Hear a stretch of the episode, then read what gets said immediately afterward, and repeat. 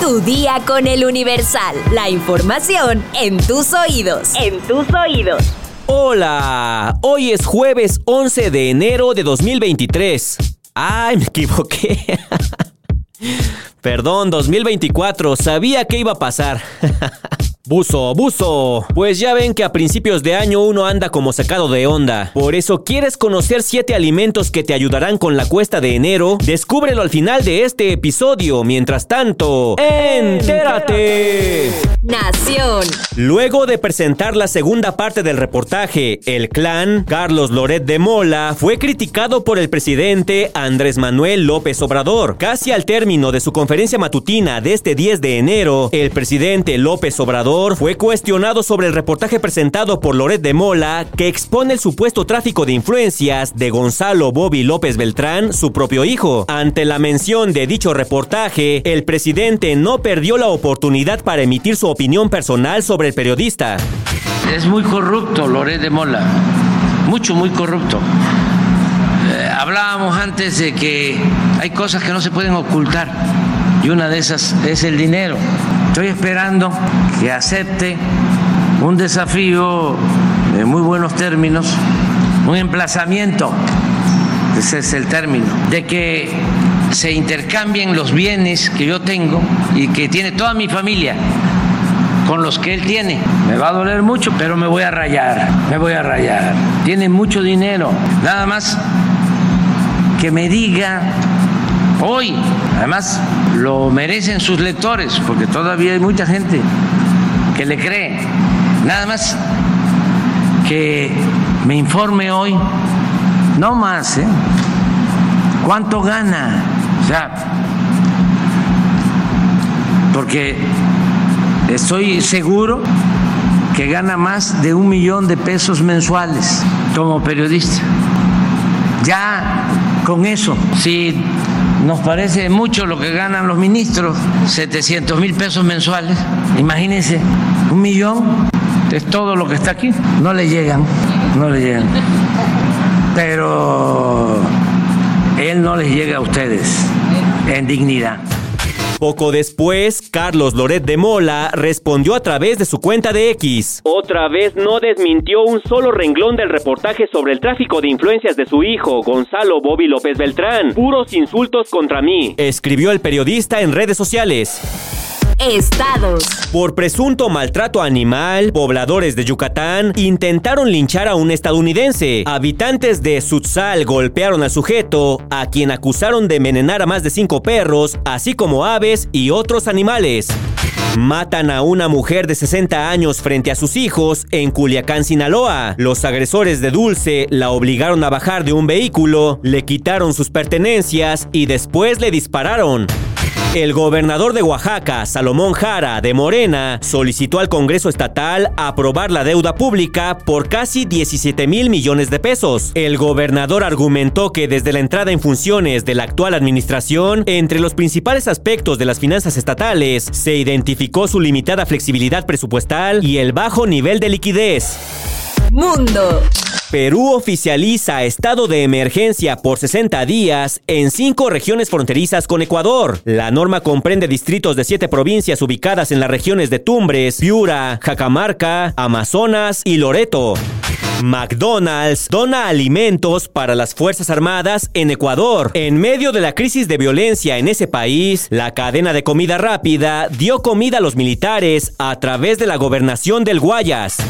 Las Fuerzas Armadas de Ecuador han detenido a 329 terroristas y han abatido a 5. El jefe militar, en una rueda de prensa, confirmó que no hay soldados heridos ni muertos, aunque sí se han registrado dos policías asesinados y un herido en estado grave. Argentina y el Fondo Monetario Internacional llegan a un nuevo acuerdo. Despejan el camino para pagar los vencimientos de la deuda. El nuevo entendimiento se construyó a partir de las primeras medidas tomadas por el gobierno de Javier Milei para estabilizar la economía. Cartera. Este miércoles 10 de enero, el regulador bursátil de Estados Unidos aprobó por primera vez la creación de fondos cotizados que tienen por siglas ETF vinculados al Bitcoin, una decisión que esperaban con gran expectación los inversores en criptomonedas. La decisión, que fue publicada por la tarde tras una votación interna, da luz verde a la cotización de 11 ETF de este tipo que lo habían solicitado y abre la puerta a una mayor aceptación institucional del Bitcoin en los mercados financieros de Estados Unidos. El Bitcoin se ha revalorizado recientemente ante las expectativas sobre esta noticia. Tras darse a conocer, el Bitcoin se disparó hasta los 46.500 dólares.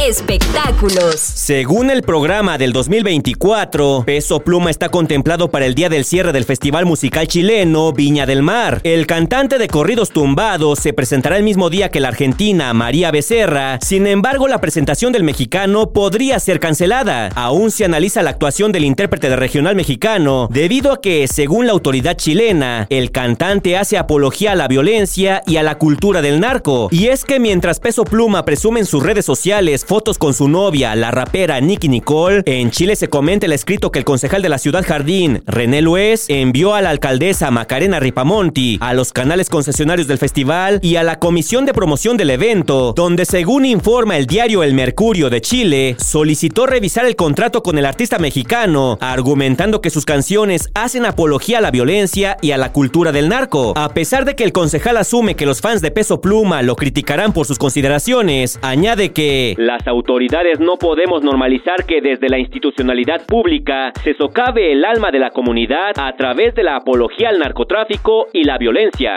Así que a peso pluma en Chile están a punto de decirle... ¡Sí! Resistir la cuesta de enero siempre es el primer reto del año. Sin embargo, no tiene por qué ser imposible. Comer económicamente no debe significar no comer delicioso. Por eso, aquí y ahora te contamos cuáles son los 7 alimentos que te harán rendir el bolsillo. Alimento número 1. La tortilla con sal. No es cierto, no es cierto, ya, perdón.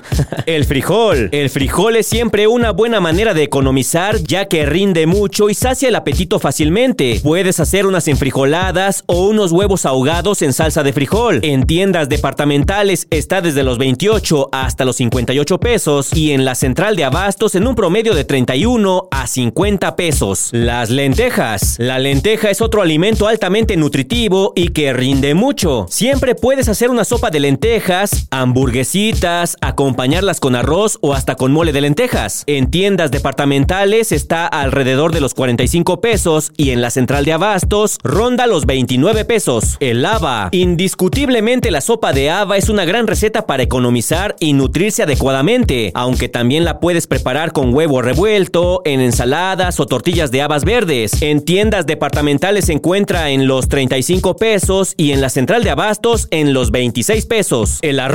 Hay mil maneras de cocinar arroz. Por supuesto, el tipo de arroz y el origen cambian su precio, pero siempre puedes cocinarlo con verduras, agregarlos a un caldo de pollo o hasta para un postrecito. En tiendas departamentales se encuentra entre los 16 hasta los 41 pesos y en la central de abastos en promedio está en los 20 pesos. Maíz para tamales. Los tamales siempre son la mejor idea para tener lleno el estómago. Lo mejor es que puedes hacerlos de casi cualquier guisado que tengas, incluso con ingredientes dulces. La harina de maíz nixtamalizado en tiendas departamentales y en la central de abastos va desde los 19 pesos. El betabel. El betabel es un tubérculo bastante versátil con el que puedes hacer ensaladas, jugos, dips, hacerlo en cochinita o en sopa. En tiendas departamentales va desde los 27 pesos y en la central de abastos desde los 20 pesos. Y por último, el pollo.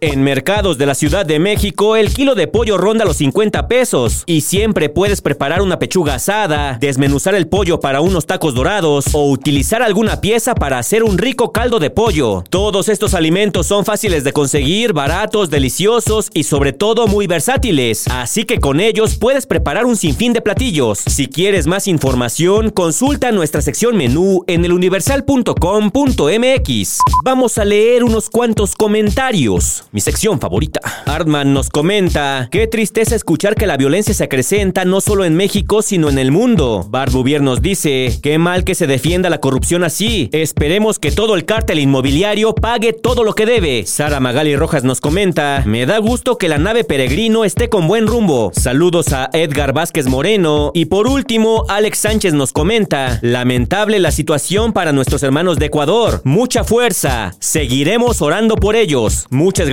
por sus comentarios. No dejen de participar. Y les pido de favor que sigan compartiendo este podcast. Es lo único que les pido. No pido más. Ayúdenos a llegarle a más gente para también poder decirle, ya estás informado, pero sigue todas las redes sociales de El Universal para estar actualizado. Comparte este podcast y mañana no te olvides de empezar tu día. Tu día con El Universal. Tu día con El Universal. La información en tus En tus oídos.